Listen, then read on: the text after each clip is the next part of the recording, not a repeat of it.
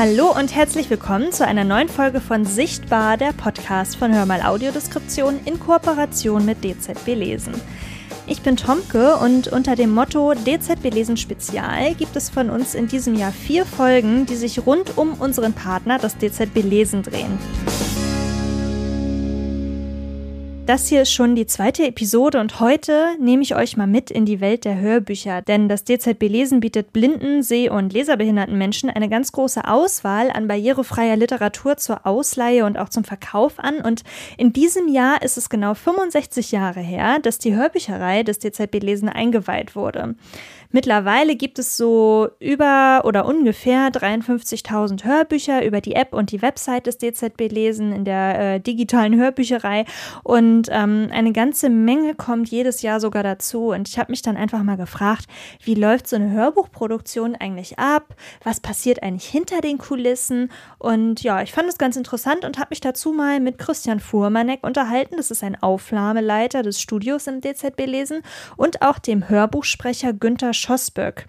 Und die habe ich einfach mal mit Fragen gelöchert und ich bin gespannt, ob ihr nach der Folge das Thema Hörbücher oder Hörbücher allgemein auch unter einem ganz anderen Blickwinkel betrachtet, so wie ich. Ich wünsche euch ganz viel Spaß.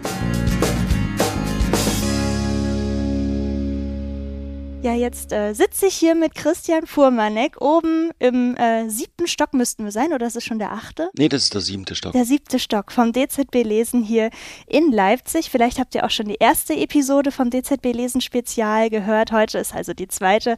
Und äh, genau, da spreche ich jetzt erstes Mal mit Christian Fuhrmanek. Christian, wie lange bist du eigentlich schon beim DZB Lesen?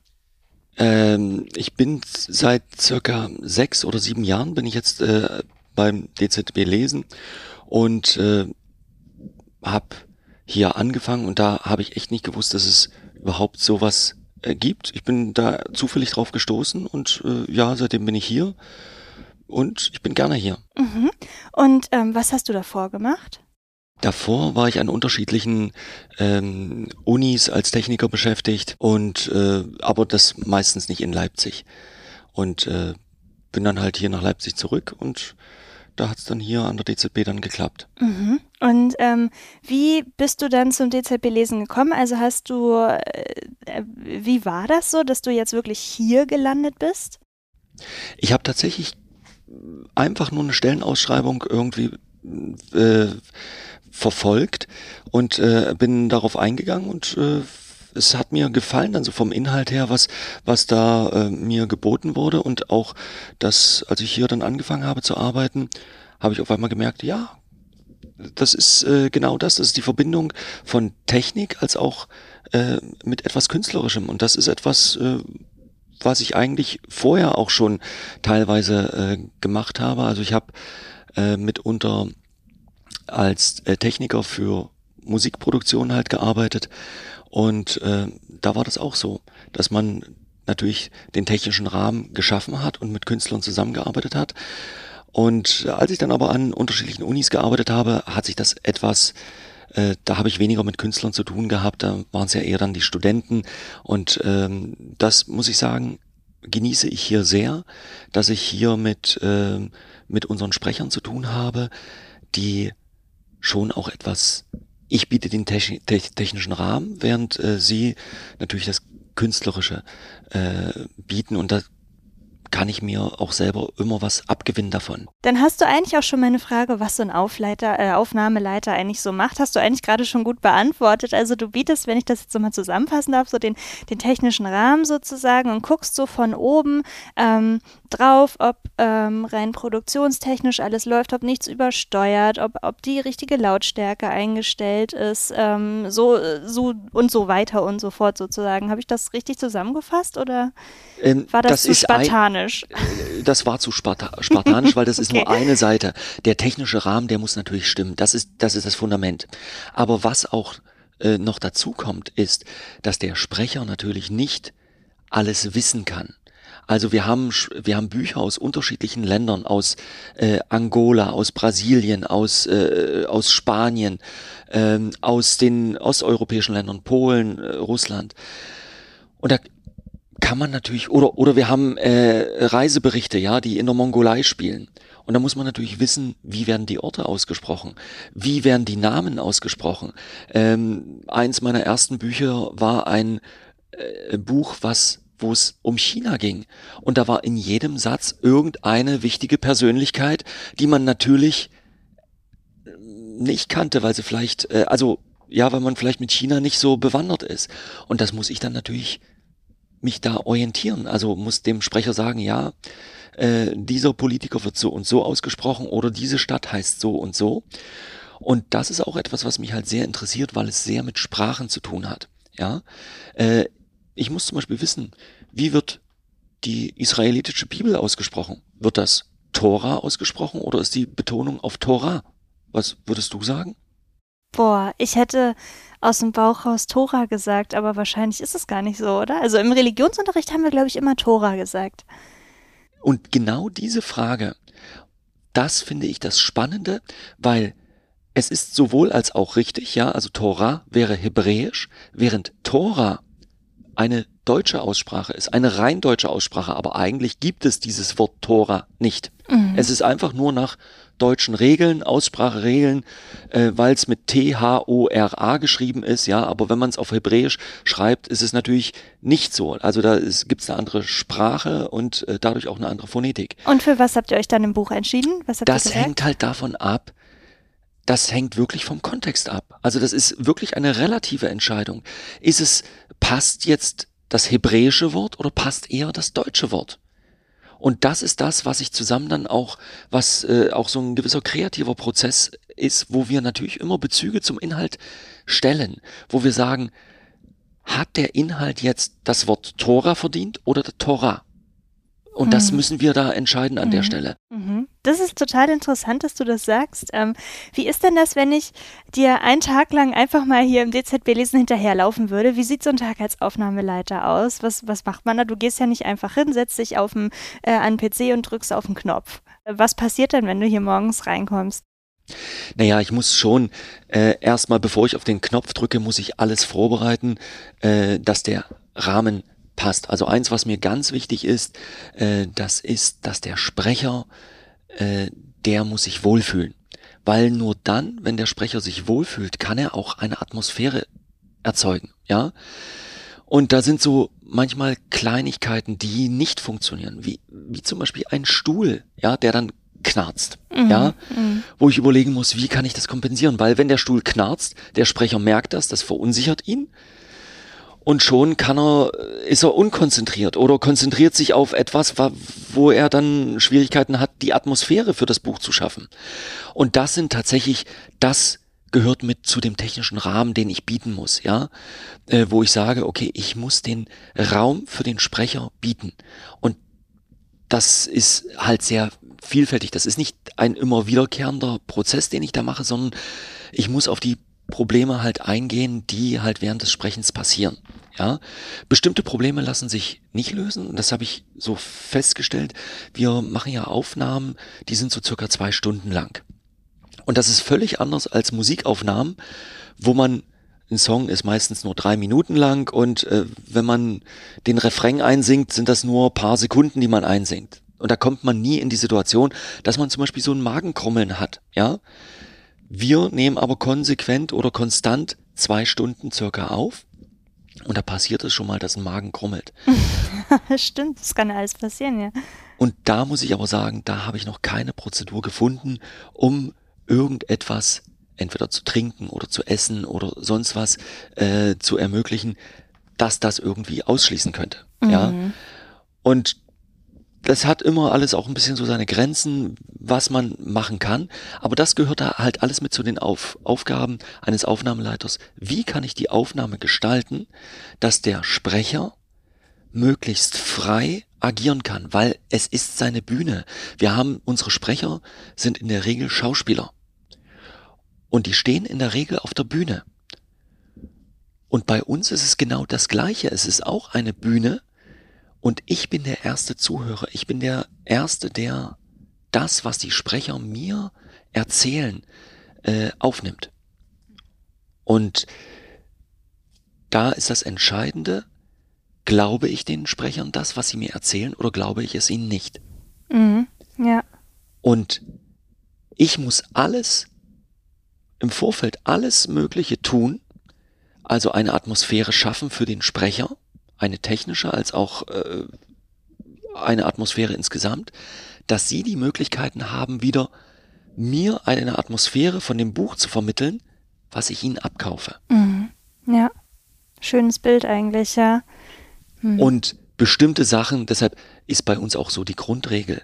Also wir arbeiten nicht, weil wir im künstlerischen Bereich arbeiten, wir arbeiten nicht, dass wir Punkt neun anfangen, sondern wir fangen dann an, wenn der Sprecher dazu bereit ist. Mhm. Wir haben nämlich Situationen gehabt, ein Sprecher beeilt sich, weil er unbedingt pünktlich bei mir sein soll. Ja, hat dann im Verkehr irgendwelche Probleme, wird geblitzt und ist hier dann nämlich nicht auf Punkt da. Ja, äh, weil er mit seinen Gedanken noch ganz woanders ist. Aber an sich, wenn der Sprecher hier ist, dann muss er die Freiheit verspüren, nur sich um das Buch zu kümmern. Mhm. Und das ist da, und diese Freiheit muss ich ihm aber bieten. Mhm. Also ich muss alles schaffen. Das klappt nicht immer, ja, also mit einem knarzenden Stuhl habe ich Probleme und ich habe das noch nicht behoben. Bestimmte andere Sachen, was die Räumlichkeiten angeht, da bin ich auch manchmal etwas eingeschränkt oder bin dann noch dabei. Das ist immer ein Prozess. Mhm. Ja, aber so äh, die Hauptaufgaben sind einfach das Bereitstellen von Literatur oder ja das Durchsprechen manchmal, das Strukturieren von Literatur. Ähm, ja, das das gehört alles zu den Aufgaben eines Auf Aufnahmeleiters mit dazu, bevor er das Knöpfchen zur Aufnahme drückt. Mhm. Und wie hat sich das so, die, die Hörbuchproduktion über die Jahre verändert? Also du bist ja jetzt noch nicht so lange, also sechs, sieben Jahre sind ja schon eine lange Zeit, aber es ist jetzt ja noch nicht so dein ganzes Leben lang sozusagen. Aber nimmst du das irgendwie wahr, dass sich die Arbeit verändert hat schon jetzt im Laufe der paar Jahre? Äh, nee, ehrlich gesagt kann ich keine Veränderung äh, sehen. Ähm, ich hatte zu Beginn schon das Gefühl gehabt, dass wir sehr breit aufgestellt sind. Also wir haben äh, Literatur, unterschiedliche Literatur schon immer äh, eingelesen, also von Sachliteratur bis äh, bis auch trivialer Literatur bis äh, hin zu richtig hartem Stoff, ja. Ähm, ist eigentlich das gesamte Spektrum mit dabei. Und du suchst du denn die Bücher mit aus, die gelesen werden, oder kommt das quasi von einer anderen Stelle hier, die sagt, hier, wir wollen jetzt als nächstes das und das Buch einlesen als Hörbuch? Nein, es gibt an der DZ, also ich suche nichts aus, sondern ich bekomme, also meine Aufgabe als Aufnahmeleiter ist tatsächlich nur äh, die Aufnahme von den Büchern, die ich bekomme. Mhm. Ähm, es gibt bei uns an der DZB eine Buchauswahlkommission und die ist äh, da sind zum Beispiel meine Chefin, die ist da mit in dieser Buchauswahlkommission mit dabei. Und da wird halt besprochen, welche Bücher kann man machen, welche sollte man machen. Und da gibt es äh, verschiedene ähm, ja, Kriterien, wonach man geht, dass das man halt ein Buch, fragen, ja. Buch äh, auswählt. Aber darüber kann ich dir jetzt weniger sagen, da bin ich nicht so im, im Dann Stoff. machen wir da nochmal eine extra Podcast-Folge zu. Das, können wir gerne das wird machen, vielleicht ja. das nächste DZB-Lesen-Spezial, mal sehen. Okay. Mhm. Ähm, und äh, wie lange dauert das denn, bis ein Buch fertig gelesen ist? Also wenn wir jetzt so rechnen, zwei Stunden ähm, pro Aufnahmesession werden gelesen, dann kommt der Sprecher ja bestimmt nicht jeden Tag hier reingetingelt. Ähm, wie, wie gibt es da so einen Durchschnittswert? Also klar sind Bücher ja auch immer äh, unterschiedlich äh, dick, unterschiedlich lang. Also gibt es irgendwie so einen Anhaltspunkt? Ähm, der Anhaltspunkt ist auf alle Fälle, ähm, dass man sagen kann, wenn man eine Stunde liest, hat man ungefähr 30 Minuten aufgenommen. Das ist der, der Schnitt. Mhm. Also quasi die Hälfte der Zeit geht verloren. Also nicht verloren, es ist völlig normal, weil man, der Sprecher verliest sich, muss dann irgendwie äh, zurück an eine Stelle oder will vielleicht irgendetwas von der Dramaturgie ändern, äh, will das vielleicht anders lesen, ja. Äh, dann kommt noch hinzu, manche Bücher sind sehr kompliziert. Mhm. Äh, die sind nicht leicht zu strukturieren. Also die Kunst, die der Sprecher nämlich hat, oder das, was ihn befähigt, überhaupt bei uns so eine Atmosphäre zu schaffen und das Buch äh, quasi zu materialisieren. Ja, also da das sehr äh, ein Profil von dem Buch zu, zu erstellen, von dem Inhalt. Ähm, das kommt durch bestimmte Techniken. Also er liest drei Sätze im, im Voraus. Also er ist eigentlich schon relativ, also viel weiter als das, was, wo er jetzt gerade vorliest in dem Moment. Dadurch ist er halt vorbereitet auf alles. Wenn das Buch jetzt sehr kompliziert ist, sehr verschachert ist, vielleicht mitunter nicht unbedingt zum Vorlesen geschrieben, das gibt es auch. Vielleicht ist der, gibt es nicht so einen Sprachfluss, ja, das hängt immer von dem Autor ab oder dem Übersetzer mitunter, ja, äh, wie gut ist das Buch insgesamt, ja, dann macht das Ganze das auch fürs Vorlesen schwieriger, dann dauert es mitunter länger. Ähm, und natürlich ist die Länge, bis wir ein Buch fertiggestellt haben, natürlich auch von der Seitenzahl abhängig. Im Schnitt ist es so, dass äh, ich pro Jahr mit jedem Sprecher oder pro Monat treffe ich mich mit jedem Sprecher zwei oder dreimal äh, jeweils immer zu zwei Stunden im Schnitt. Und so arbeiten wir uns vorwärts. Es ist, ich mache vielleicht ein, zwei Bücher mit jedem Sprecher pro Jahr. Mhm. Ja, das ist ungefähr so der Schnitt. Ja, mhm. das kann auch mal drei oder vier sein, je nach, je nach Dicke, ja. Aber der Schnitt ist ungefähr ein, zwei Bücher pro Jahr. Und wie viele Bücher hast du gerade so, die parallel eingelesen werden? Ich habe zehn Sprecher in meinem Pool und dementsprechend mache ich auch zehn Bücher parallel. Okay, und dann ähm, hat man also so ungefähr zwischen 20 und 30 Bücher pro Jahr, die ein Aufnahmeleiter so produziert. Ja, das darüber habe ich jetzt gar nicht so nachgedacht, aber das könnte hinhauen. Ja, ja, ja finde ich interessant, weil das ja so, eigentlich hört sich die Zahl so ich finde so, also wenn man jetzt als Laie drauf guckt, hört sich diese Zahl einfach so gering an, aber wenn man merkt, wie viel Aufwand dahinter steckt, wie, wie viel Zeit und so, ist das eigentlich total viel wiederum, wenn man das einfach mal so auf so eine einzelne Person irgendwie runterdenkt. Deswegen finde ich so, finde ich, fand ich es einfach gerade mal ein bisschen lustig, so darüber irgendwie nachzudenken. Ähm, hattest du oder, oder was war so bisher dein persönliches Highlight ähm, bei den ganzen Büchern, die hier so eingelesen wurden? Äh, mein persönliches Highlight war tatsächlich ein, ein Sachbuch gewesen, ein Geschichtsbuch, die Historie Deutschlands im 20. Jahrhundert von ähm, Ulrich Herbert hieß er, weil das war ein fetter Schinken, der war 1600 Seiten dick und ich dachte mir erst, oh Gott, was, was wird das? Also es wird ja ein absoluter Wummer. Und da habe ich aber sehr schnell festgestellt, das habe ich auch mit Herrn Schossböck gelesen, und da habe ich sehr äh, schnell festgestellt, dass das Buch einfach klasse geschrieben war. Und dann auch mit der Kombination mit Herrn Schossböck, der das gut umsetzen kann. Mit umsetzen meine ich, es ist quasi, der Sprecher hat auch die Aufgabe, eine Schriftfassung in eine Hörfassung umzuwandeln. Also er ist so eine Art Interface. Mhm. Und das ist eine Kunst, weil nicht alles, was geschrieben ist, ist für eine Hörfassung auch geeignet. Und das, was nicht geeignet ist, das muss der Sprecher, diese Fähigkeit muss er besitzen, auch in eine Hörfassung reinkriegen. Das heißt, äh, das zeichnet auch Herrn Schussböck äh, aus, dass er mitunter auch kleine Veränderungen vornimmt, nur damit es für eine Hörfassung fähig ist. Das musste er bei dem Buch glaube meines Wissens nicht unbedingt machen, weil es auch für eine Hörfassung geeignet gewesen ist und sehr strukturiert äh, gewesen ist und einfach die Geschichte Deutschlands im 20. Jahrhundert aus so vielen Perspektiven äh, beschrieben hat, äh, dass man sich ein Gesamtbild schaffen konnte. Und ich habe tatsächlich, hat sich mein Bild, ich bin geschichtsinteressiert und mein Bild hat sich da etwas geändert. Ich hatte immer so ein, ein, ein lasches Bild von naja, vor 100 Jahren, die haben nur noch an einen Kaiser geglaubt und so, und das war relativ rückschrittlich, ja.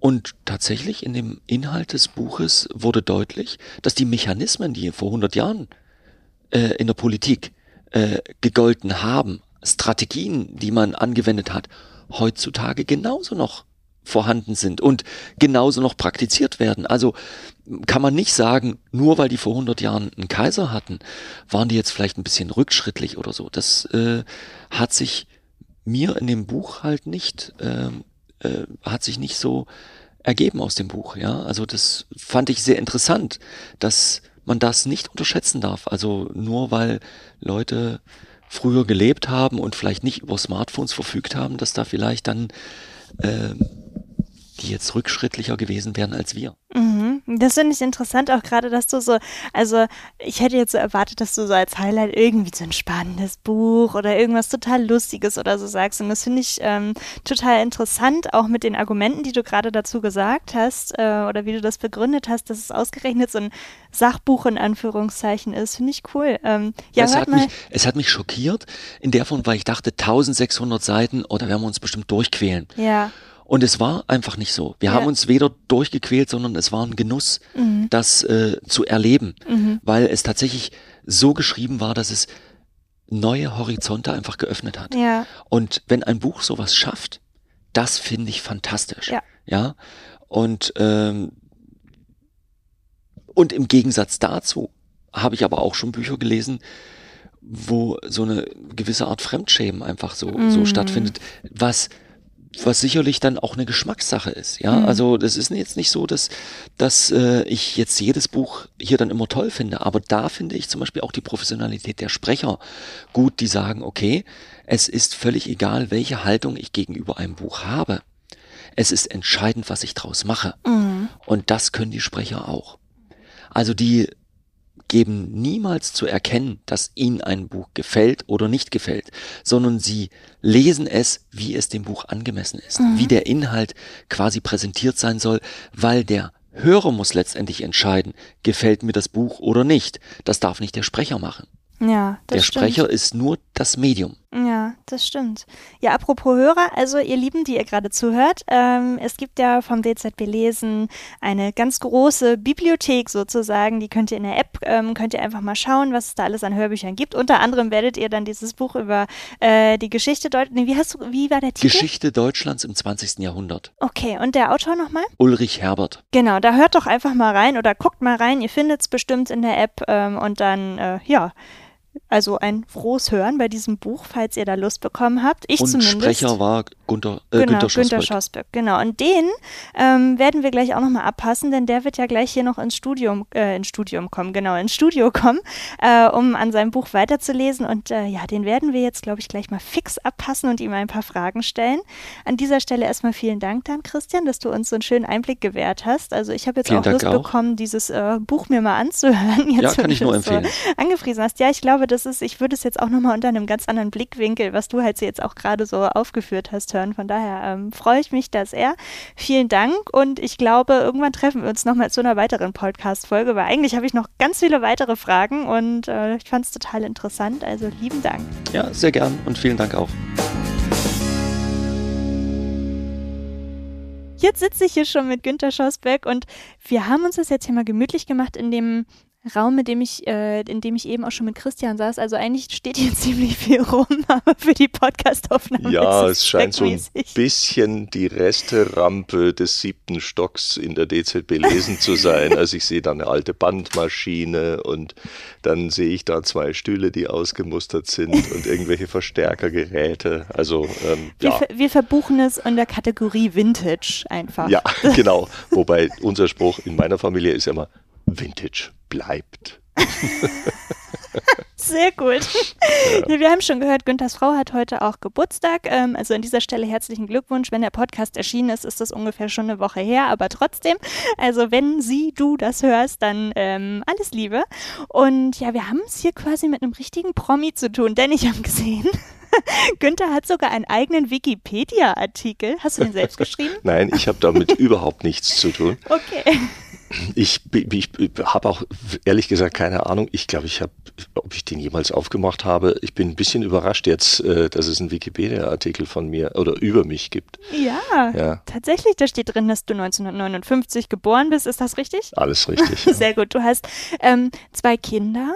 Richtig. Auch richtig. Du bist ähm, Schauspieler, Sänger und Sprecher und äh, sogar auch Hochschuldozent. Und ähm, das fand ich jetzt auch sehr beeindruckend. Bis Ende 2019 hast du 170 Bücher fürs DZB eingelesen, was mhm. auch auf deiner Website steht, die ich natürlich auch schon gestalkt habe. Ja, schön. geguckt habe. ähm, wie viele Bücher sind es denn mittlerweile? Also, wenn das 2019 170 waren, äh, was haben wir jetzt? 21? Naja, dann nähern wir uns langsam den 200. Mhm. So langsam, ja. ja. Das ist echt viel. Liest du nur fürs DZB lesen oder auch für andere Institutionen? Nein, ähm, das äh, andere Institution ist es eigentlich nur eine. Das ist ein privater Hörbuchunternehmer hier in Leipzig, ähm, der viel produziert. Und da habe ich jetzt demnächst auch wieder einen Auftrag. Äh, da bin ich gerade dabei, mein Profil ein bisschen zu schärfen, damit die Aufträge nicht ganz so dünn bleiben. Das ist mir ein bisschen zu selten im Moment, weil ich ja nun wirklich davon abhängig bin. Ähm, und äh, das andere ist, ich lese mit großem Vergnügen, und jetzt kommt eine ganz kleine schräge Geschichte. Ähm, die hören ich, wir gerne. ja, schräge Geschichten sind ja die schönsten. Ähm, Seit äh, über 20 Jahren mache ich Aikido. Aikido ist eine ähm, japanische Kampfkunst und äh, sehr defensiv ausgelegt und äh, ist gleichzeitig auch immer ein bisschen eine Schule. Und mein Sensei, der in Halle sitzt, ähm, der versteht das auch als äh, Bildungsstätte. So. Und wissend, dass ich Schauspieler bin, Sprecher etc. und Dozent, hat er gesagt, Mensch, magst du uns nicht, wenn du am Freitag, ich gehe immer am Freitag hin, da habe ich Zeit, äh, magst du uns nicht am Freitag die letzten paar Minuten noch irgendwas aus der Weltliteratur lesen? Du suchst das aus oder wir machen dir Vorschläge oder wie auch immer. Das mache ich jetzt seit ein paar Jahren.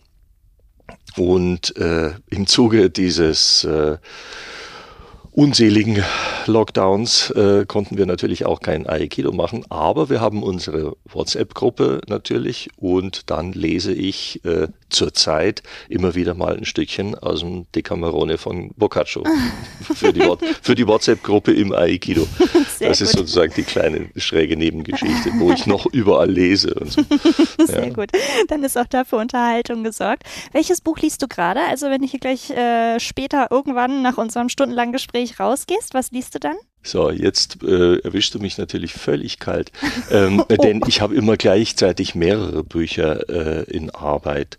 Ich habe bei äh, Christian, äh, den du ja gerade schon gesprochen hast, da lese ich gerade etwas über äh, Essen, also über Ernährung. Also ein Sachbuch. Ein Sachbuch. Mhm. Ein Sachbuch, ein sehr engagiertes Sachbuch, das sehr schön aufschlüsselt, was es für Probleme gibt, äh, zu erkennen, welches Essen ist eigentlich noch sauber, ich muss jetzt Anführungsstriche sprechen, mhm. ähm, und äh, was ist aber äh, belastet, äh, was wird unter Bedingungen hergestellt und Produktionsbedingungen für die Menschen, für die Natur, was nicht ratsam ist, etc. Also es ist ein sehr engagiertes Sachbuch.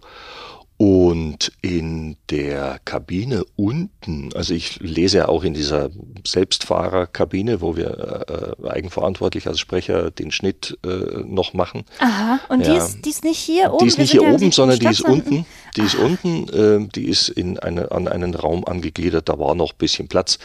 Ähm, da konnten sie was abtrennen und da sind zwei Kabinen und die sind auch recht fleißig äh, belegt. Und da habe ich als letztes gerade gelesen äh, den Aufstieg von Mussolini.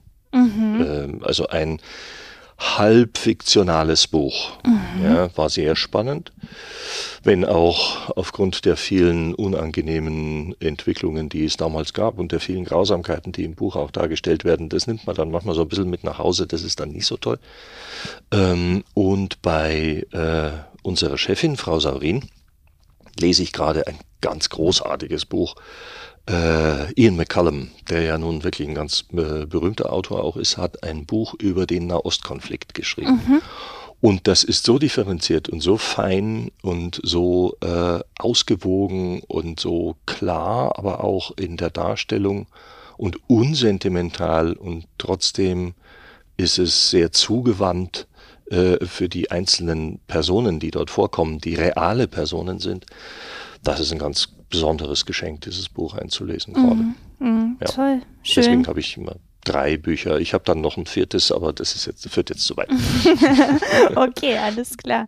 Ähm, und wie ist denn das bei dir? Also du kommst ja aus dem Schauspielbereich, originär, ursprünglich sozusagen. Und ja. ähm, Wann hast du dich oder äh, warum hast du dich dann entschieden, auch Hörbücher einzulesen? Also es ist ja schon irgendwie was Unterschiedliches, aber was ich gerade von Christian gelernt habe, ist es ja auch irgendwie gleich, weil du hast ja in dem Sinne auch deine Bühne in Anführungszeichen so als als als Sprecher. Wie wie wie nimmst du denn das so wahr? Also ich glaube, es machen ja viele Schauspieler und Schauspielerinnen, dass sie Sprecher, SprecherInnen ähm, werden. Aber so, äh, schilder das mal. Wie es hat, eine lange, hat eine lange Tradition hier, in dies, gerade in diesem Haus in Leipzig, hat das eine sehr lange Tradition, dass die Schauspieler, die hier äh, ansässig sind, die hier leben, äh, arbeiten als Schauspieler, dass die nebenher immer auch für die DZB äh, gelesen haben. Mhm. Das äh, geht wohl sehr, sehr weit zurück. Mhm. Oder war eigentlich vielleicht immer schon so ähm, mit der Gründung äh, dieser, dieser Hörbuchabteilung. Und äh, es ist schön, dass der Christian dieses äh, Stichwort gibt, äh, denn äh, ich sage immer, äh, wenn mich jemand fragt, wie ist denn das mit dem Lesen, mit dem Hörbücherlesen, sage ich, ja, ist die kleinste Bühne der Welt. Mhm. Ja, ähm, weil ich äh, ein Publikum habe, das ist repräsentiert durch das Mikrofon. Ähm, und dann habe ich, äh, wenn da mein Buch liegt vor mir, das ist wie so eine ganz kleine Bühne und da wachsen, wenn man das jetzt so ein bisschen esoterisch äh, sehen will, da wachsen sozusagen aus den Blättern, wachsen diese Figuren heraus und äh, dann äh, verleihe ich denen über meine Kunst sage ich jetzt mal, äh, leben. Und äh, das ist das, äh, wie ich das als Bühne äh, auffasse. Mhm. Und bei mir ist es so entstanden, ähm, ich habe ganz zu Beginn meiner Karriere, wobei ich das Wort nicht besonders mag, ähm, zu Beginn meiner Laufbahn als, äh, als, als Sprecher, als Künstler habe ich eben im Bayerischen Rundfunk gearbeitet. Ich komme ja aus Bayern, was man auch immer ein bisschen hört und auch hören darf bei mir. Und habe dort äh, Stationsdienst gemacht. Also um 6.30 Uhr die Schweinepreise äh, für die Bauern äh, auf Bayern 1 angesagt ja. und so, ja, solche ja. Sachen. Habe damit mein Studium finanziert war ganz angenehm auf diese Art und Weise zu arbeiten und äh, habe dabei einfach die erste äh, ausgiebige Mikrofonerfahrung gemacht und das hat mich nie ganz verlassen. Zwischendurch dann mal wieder da mal ein kleines Hörspiel, da mal ein bisschen hobbymäßig äh, was aufgenommen oder so oder von jemandem gefragt worden, oh, wir haben eine Low-Budget-Produktion, magst du mal mitmachen und so und ja, kann ich mir leisten, geht.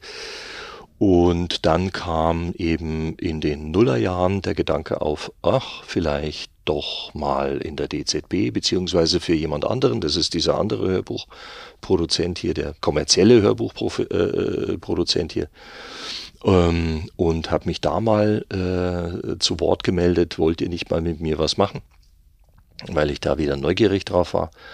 Und dann äh, ergab sich's aber, dass ich in Leipzig blieb, ohne weiter als Schauspieler voll zu arbeiten. Und dann äh, ergab sich das ganz organisch, wenn ich das so sagen kann, ähm, den Hörbuchbereich hochzufahren mhm. und für die DZB sehr viel zu lesen und für andere auch zu lesen und nebenbei dann eben noch die Hochschularbeit äh, etwas auszubauen. Und so ergab sich für mich äh, ganz natürlich ein neues Betätigungsfeld, was letztlich aber doch wieder mit allem zu tun hat, was ich vorher gemacht habe. Mhm. Nebenbei spiele ich ab und zu auch noch ein bisschen Theater, aber nicht mehr so sehr viel. Äh, wie sich's halt ergibt. Also da pick ich ein bisschen die Rosinen raus mm, manchmal. Okay, das, okay, wenn du das Wort Rosinen sagst, dann ist das ja was Positives. Ich wollte nämlich gerade fragen, vermisst du das auch ein bisschen oder bist du so jetzt damit äh, den, den Vollbetrieb äh, des Theaters vermisse ich nicht. Mhm. Das ist ein richtiger Schlauch. Mhm. Das ist richtig harte Arbeit. Wenn man pro Jahr, so wie ich, zwischen 150 und 180 Vorstellungen zu spielen hat mhm. und in fünf oder sechs Produktionen eingesetzt wird. Ähm, manchmal in der Produktion vier, fünf, sechs, sieben verschiedene Rollen spielt.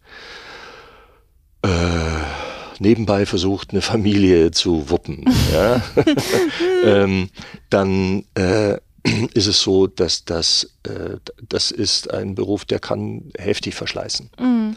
Wenn man dann mal die Gelegenheit hat, das ein bisschen ausgewogener zu gestalten, ein bisschen mehr Balance reinzukriegen und nicht nur zu ackern, so wie ich das jetzt kann, ja, so dass ich äh, eigentlich ein ausbalanciertes Leben habe.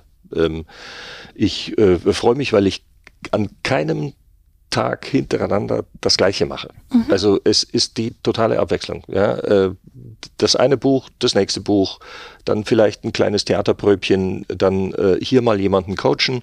Äh, am anderen Tag bin ich in der Hochschule und äh, unterrichte ähm, keine zwei Tage hintereinander das gleiche. Und trotzdem muss ich jetzt nicht mehr, also ich arbeite keine 70 Stunden mehr, mhm. ja, so wie früher, sondern mhm. äh, oder 60, ja, sondern äh, ich habe das runtergefahren. Meine Frau arbeitet voll und ich halte ihr den Rücken frei und versuche so halbwegs mich auf 30 Stunden äh, einzupegeln, damit ich den Haushalt schaffe. Ja. Ja, so. Weil sie hat wirklich, die hat einen 50-Stunden-Job. Mhm. Ja, und richtige anstrengender Job ja, als Pressesprecherin. Und äh, das war auch die Vereinbarung. Ich versuche meins so weit runterzufahren oder so im Griff zu behalten, dass ich die Zeit habe und die Luft habe, um den Haushalt, äh, sagen wir mal, zu 80 Prozent zu machen. Und äh, damit sie ihren Job völlig unbelastet machen kann. Das ist so ein bisschen der Deal im Moment. Und für mich ist das gerade großartig. Also ich möchte es momentan überhaupt nicht anders. Okay, willkommen im 21. Jahrhundert. Ja. Super, voll schön. Also äh, ich bin begeistert. Ähm, wie lange, wenn wir das jetzt mal so in Jahren auffächern, wie lange machst du das schon? Hier mit dem Hörbuch sprechen? Ähm, wenn, ich muss jetzt überlegen, das weiß wahrscheinlich Frau Saurin genauer, aber so richtig voll eingestiegen äh, mit wachsender Intensität, glaube ich, bin ich vor zwölf oder dreizehn Jahren. Boah, okay. Jahren, Dann hast du ich, quasi ja. schon fast das Doppelte auf dem Buckel wie Christian. Der hat eben so von sechs, sieben Jahren erzählt. Ja, das kommt hin. Cool. Ähm, ich habe Christian das eben auch schon gefragt aus Aufnahmeleiterperspektive. Wie nimmst du das aus Sprecherperspektive wahr? So die, der, der, der Job sozusagen des Sprechers im Laufe, im Wandel der Zeit. Hat sich da irgendwie was aus deiner Sicht verändert? Es hat sich, ähm, also mh, mm, der Sprecher, ja, insofern schon. Ähm, ein Punkt ist natürlich, wir können jetzt mit der heutigen Technik, wir können eben unten in der Kabine deswegen sagen wir unten, weil wir gerade im siebten Stock sitzen. Ne? ja. ähm, wir können unten in der Kabine eben auch mal selber was aufnehmen. Also mhm. ähm, was man so äh, gemeinhin einen Page-Turner nennt, also etwas, was so, was man so wegliest äh, mhm. als Sehender ja, äh, oder möglicherweise eben als Hörender so weghört, so Seite für Seite, Minute für Minute, vielleicht sogar ein bisschen flotter. Ähm, so eine Kriminalgeschichte oder so, ja, die etwas äh, ein, also technisch einfacheren Bücher, die können wir eben unten äh, machen. Und das wäre mit Technik früher ja so nicht gegangen. Mhm. Also das äh, geht heute, weil ich da einen Bildschirm habe, ähm, auf dem ich das Signal kontrollieren kann und ich kann selber einen Schnitt machen, der dann schon ausreichend ist. Das wird dann noch einmal kontrolliert, ob da die Anfänge und die Enden passen und so. Das macht Frau Bartsch bei uns hier. Und äh, dann ist das Buch aber eigentlich fertig, wenn ich es fertig eingelesen habe. Mhm. So, das muss dann noch desinfiziert werden, da muss auch noch mal jemand drüber gucken und so. Ja, das schon alles, aber eigentlich im Wesentlichen ist es fertig.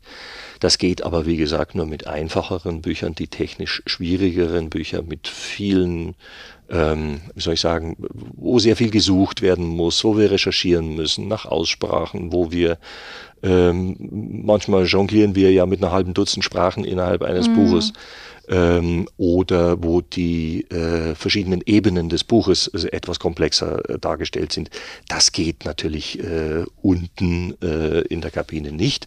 Da braucht es einen Aufnahmeleiter, der muss dann da wissen, was er, was er tun muss. Mhm, okay, und ähm, wie ist das jetzt so, wenn, wie ist so ein Tag als Hörbuchsprecher? Also Christian hat eben schon erzählt, man ist so ungefähr zwei Stunden ähm, am Lesen bis zu drei Stunden so. äh, kann man schon mal lesen. Ja. Ah, ja, okay. Also mit einem Päuschen drin oder so, also so neun bis zwölf, so wie heute zum Beispiel.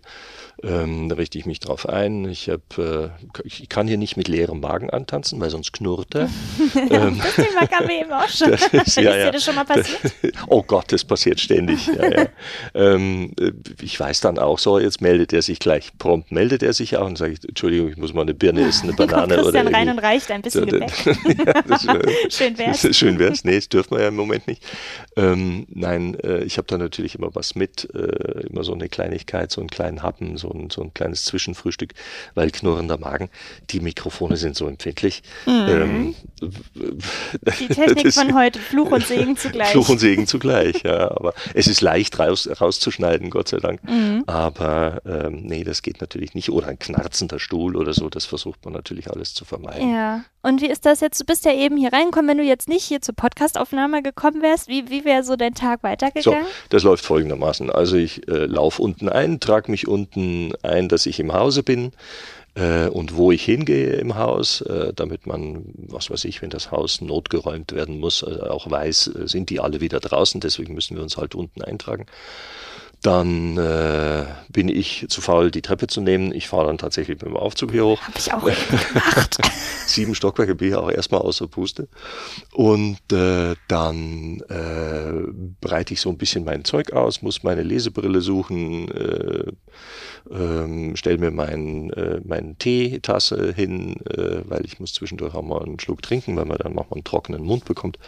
Die, ähm, die Luft hier oben äh, ist, äh, obwohl das alles klimatisiert ist, das Haus, aber das ist dann schon manchmal so ein bisschen trocken, also dass man immer wieder mal einen Schluck trinken muss. Und ähm, dann äh, hat, wie zum Beispiel heute, habe ich schon gesehen, äh, der Christian hatte mir schon einen ganzen Packen äh, Sachen hingelegt. Äh, es gibt diese sogenannten Mäntel oder Rahmen oder so für die Bücher. Ähm, das heißt, der Vorspann und Nachspann. Das wird immer von einem anderen Sprecher gemacht oder Sprecherin als der, der das Buch gelesen aha, hat, damit sich da die Stimme nochmal unterscheidet. Ah, ja, mhm. damit man hört, aha, das ist der Vorspann. Ja, ähm, mhm. Dies ist ein Buch, das ist im Rahmen von Medibus, der Mediengemeinschaft für blinde und sehbehinderte mhm. Menschen e.V. in der DCP Lesen Leipzig produziert. Also das ist so ein Satz, der steckt da drin. Dann wird, äh, da wird dann auch eine Widmung, wenn im Buch drin ist, oder eine Danksagung, die äh, noch wichtig ist, oder ähm, die Klappentexte werden mhm. mit eingelesen, so, ja. Das kommt alles in diesen, in diesen Mantelteil. Ähm, da ist immer irgendwas zu tun, da ist immer irgendwas fertig. Jetzt gibt's ja auch noch die desifizierten kommerziellen Hörbücher, die werden auch noch bemäntelt sozusagen. Die kriegen von uns noch ein Mäntelchen umgehängt, damit sie in dieser Struktur auftauchen können. Äh, und da ist immer irgendwas zu machen, immer irgendeine Kleinigkeit. Manchmal haben wir da noch eine, irgendwo einen Schnipsel von der Zeitschrift noch zu lesen oder so. Ja, da gibt's noch den Stern-Podcast, der im Haus produziert wird. Also da kann sehr, sehr unterschiedliches.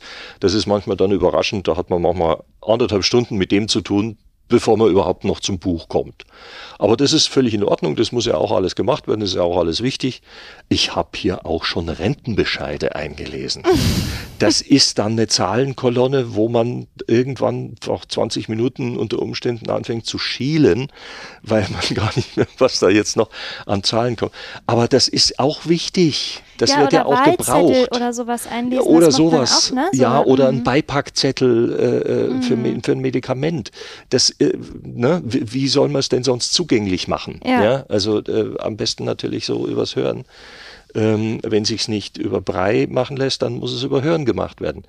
Und deswegen, ich bin auch völlig, ich bin auch völlig schmerzfrei. Also wenn jemand ein ganz spezielles Sachbuch braucht, auch wenn ich persönlich mit dem überhaupt nichts zu tun habe mit dem Thema und es mich auch wirklich nicht interessiert vielleicht. Aber äh, wenn wenn der die Hörer, Hörerin äh, das braucht, dafür bin ich da. Mhm. Das, das, ist, das ist der Zweck der Übung. Ja. ja so. Finde ich interessant. Ähm, wie ist denn das für dich, so in verschiedene Genres einzutauchen? Also wir kommen jetzt vom Beipackzettel bis zum Krimi, über eine Komödie bis zum Buch über äh, healthy äh, Ernährung. Ne? Ja, also genau. von daher, ja. wie, wie ist das denn? Wie, wie bereitest du dich vor? Wie, wie machst du das? Also, ähm, ich bin gesegnet mit äh, der Fähigkeit des Prima Vista Lesens. Ich kann tatsächlich vom Blatt lesen. Mhm. Das meiste. Ja, ähm, so ein Sachbuch, vielleicht ein bisschen populärwissenschaftlich, also nicht allzu komplex, da äh, das lese ich eigentlich vom Blatt weg. Vor allem, wenn ich es mit Aufnahmeleiter mache und sicher bin, der hört mit mir mit und wenn da irgendwas nicht hundertprozentig stimmt, dann meldet der sich. So. Wenn ich jetzt unten was habe, wo ich alleine bin, da muss ich ein bisschen vorsichtiger sein, denn da habe ich keinen, der mithört. Das heißt, da bin ich ein bisschen besser vor, also bin ich anders vorbereitet. Da gucke ich mir das Buch einmal komplett durch. Mhm. Erstens, damit ich die Story kenne, damit ich nicht auf Seite 150 feststelle, ähm, mit seiner rauen Stimme sagte er, weil mhm. er immer eine raue Stimme hatte, so. Und jetzt habe ich den die ganze Zeit mit glatter Stimme gelesen, ne? mhm. ne? so und mhm. nix raue Stimme. Dann habe ich 150 Seiten Mist produziert. Das darf mir nicht passieren. Deswegen muss ich mir das natürlich vorher anschauen.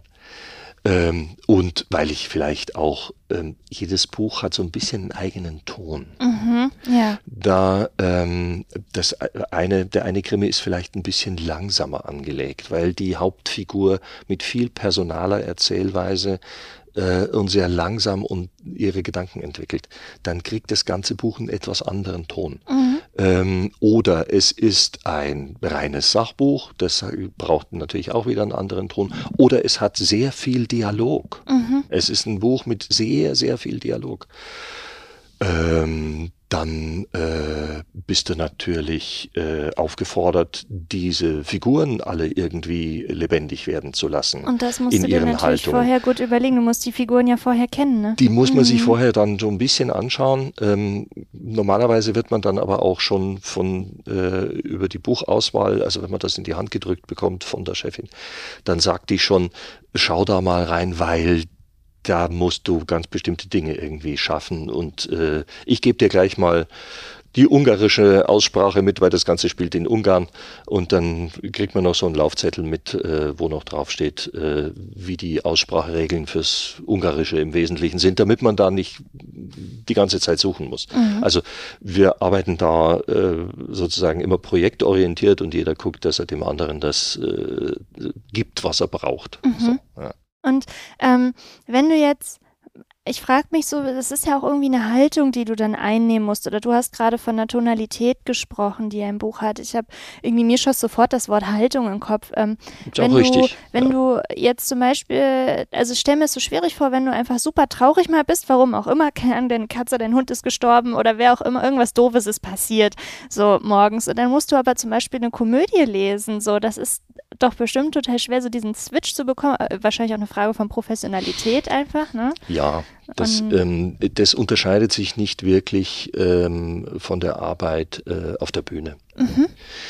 Das ist, natürlich lässt sich das nicht komplett ausblenden. Also ich kriege das nicht weg.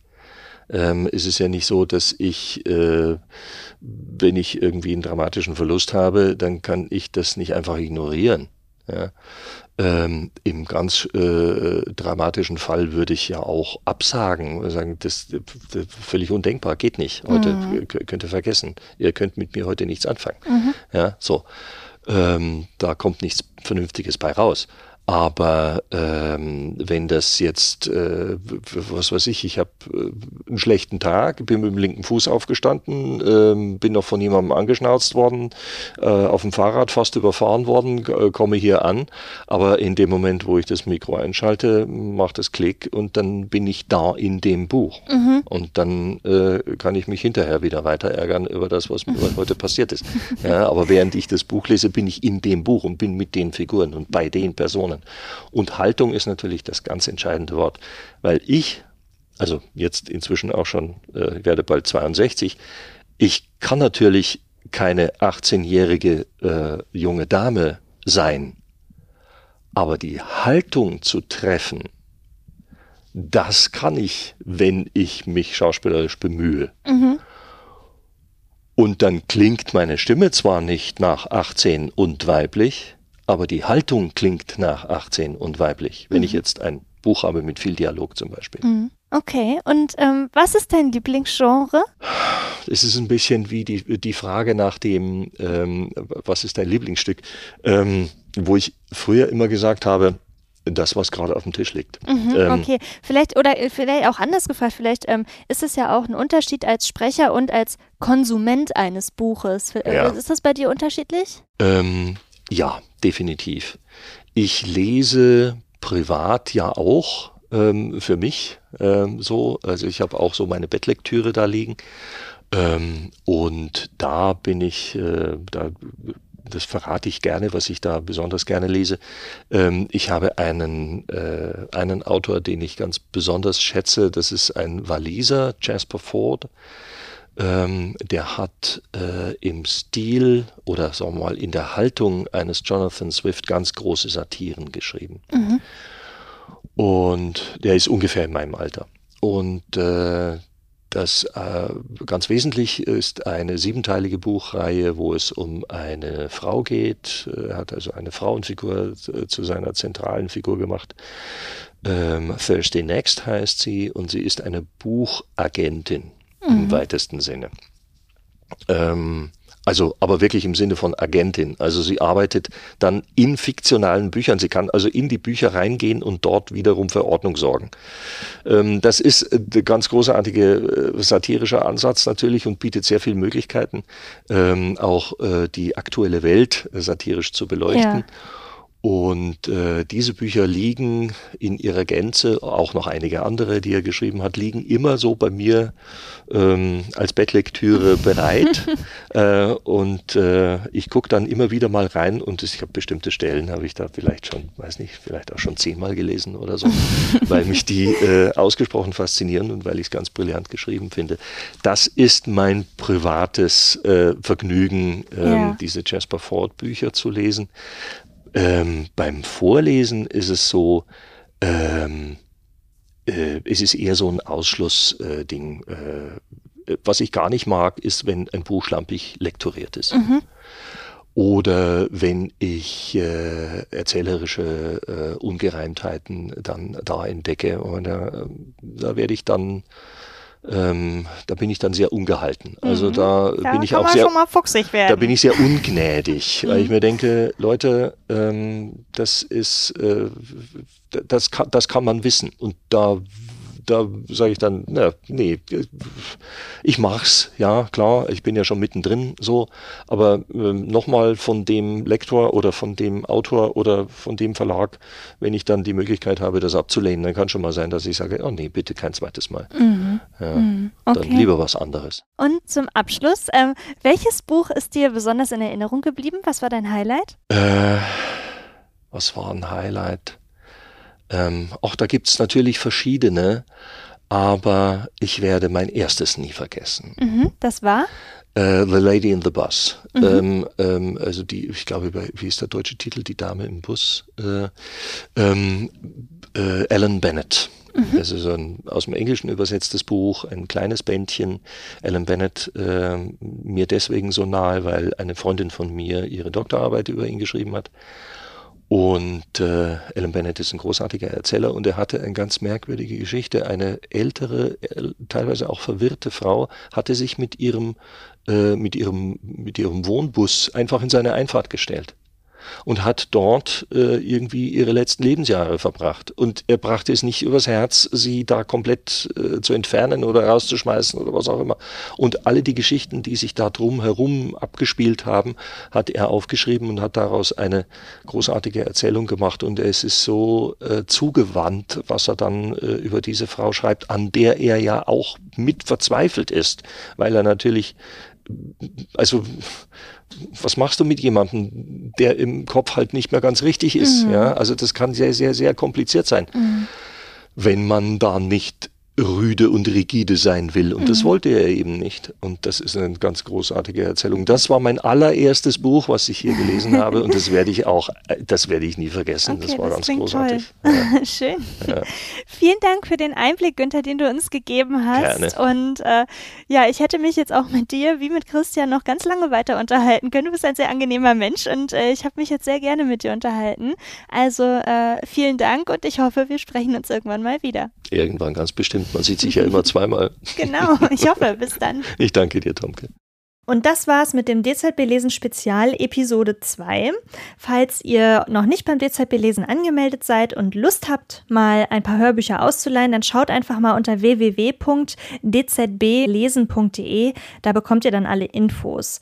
Und weitere Infos zu 65 Jahre Hörbuch gibt's auch auf der CD Radio DZB Lesen 2021.